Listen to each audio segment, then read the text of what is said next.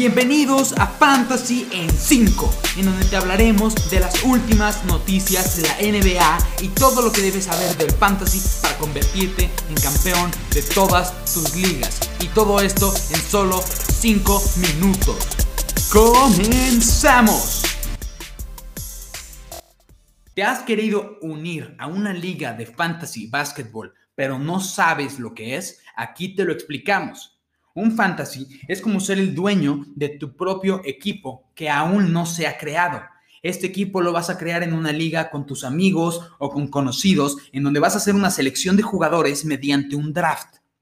La idea es crear el mejor equipo posible para ganar semana tras semana.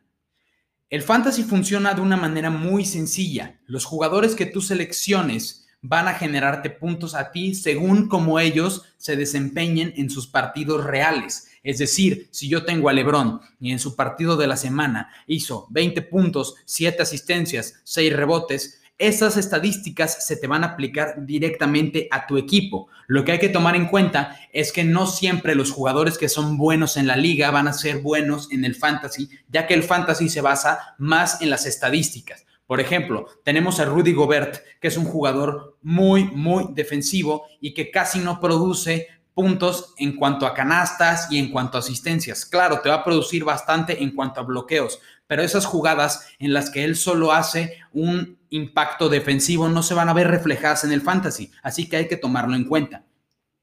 Existen diferentes formatos. El que yo recomiendo para empezar es el formato de head to head. Es un formato de uno contra uno en donde tú te vas a enfrentar a otro de los integrantes de tu liga semana tras semana.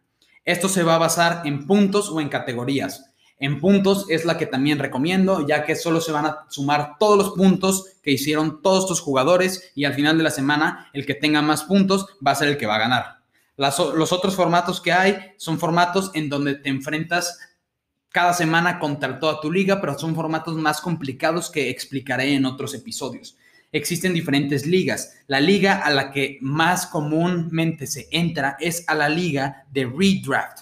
Es una liga, perdón, es un tipo de liga en donde tú haces un draft inicial, se compite durante la temporada, se obtiene un campeón de la temporada y después de la siguiente temporada se reinician los equipos y vuelves a hacer un nuevo draft.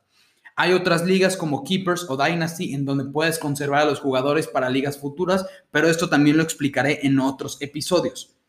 El draft que se hace se hace con los integrantes de la liga. Se va a hacer de manera aleatoria y se va a tener normalmente de los picks número 1 al pick número 12. Para que no haya injusticias, se elige desde el 1 hasta el 12 y después del 12 de regreso y así hasta acabar todas las rondas del draft se eligen las posiciones como en un equipo real de la NBA, se elige tu cinco titular con jugadores de banca que puedes cambiar si tiene un partido que le beneficie más o si tienes a un jugador lesionado, entonces ahí puedes hacer esos movimientos de la banca.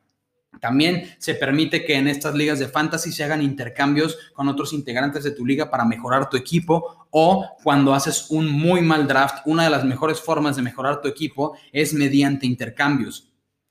En las apps en las que se puede hacer ligas de fantasy, las más comunes está ESPN, Yahoo y una de las que yo recomiendo que se llama Fantasy Sleeper.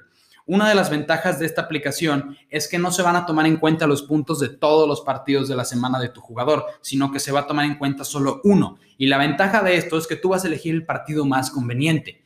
Por ejemplo, si yo tengo a Curry en mi equipo y el lunes está enfrentando a los Lakers, pero el miércoles está jugando contra los Pistons, Obviamente yo voy a elegir el partido contra los Pistons porque lo más probable es que me dé más puntos en ese partido. Esa es una de las ventajas de esta aplicación. La otra es que al elegir un solo partido, tú no tienes que estar poniendo tanta atención a los demás partidos, ya que la NBA tiene partidos de lunes a domingos y seamos sinceros, nadie tiene el tiempo para estar sentado viendo todos los partidos a todas horas. Así que con este con esta aplicación Tú puedes elegir ese partido que tú quieres ver también y disfrutarlo, porque la idea del fantasy es poder ver a tus jugadores jugar en tiempo real y ver cómo los puntos que ellos hacen te los están aplicando a ti en tu liga de fantasy.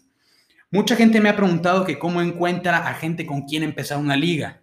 Si te metes a estas aplicaciones que ya mencioné, Hay muchas ligas abiertas en donde puedes entrar y se hacen draft en tiempo real con gente que se une de manera gratuita. Esto es una de las opciones que, que, ofrezco yo. También nosotros en nuestra página vamos a estar creando ligas para ustedes, en donde vamos a hacer grupos de Telegram para que se puedan contactar con los demás integrantes de la liga, compartir opiniones, que nos hagan preguntas, que puedan contactar a otro rival para poder hacer intercambios entre ustedes y que esto sea más entretenido. Así que si les interesa unirse a una de nuestras ligas, nos pueden contactar mediante nuestras redes sociales. Espero esta información les haya servido para entender qué es el fantasy basketball. Espero se hayan animado para unirse a una nueva liga y espero verlos en el siguiente episodio de Fantasy en 5.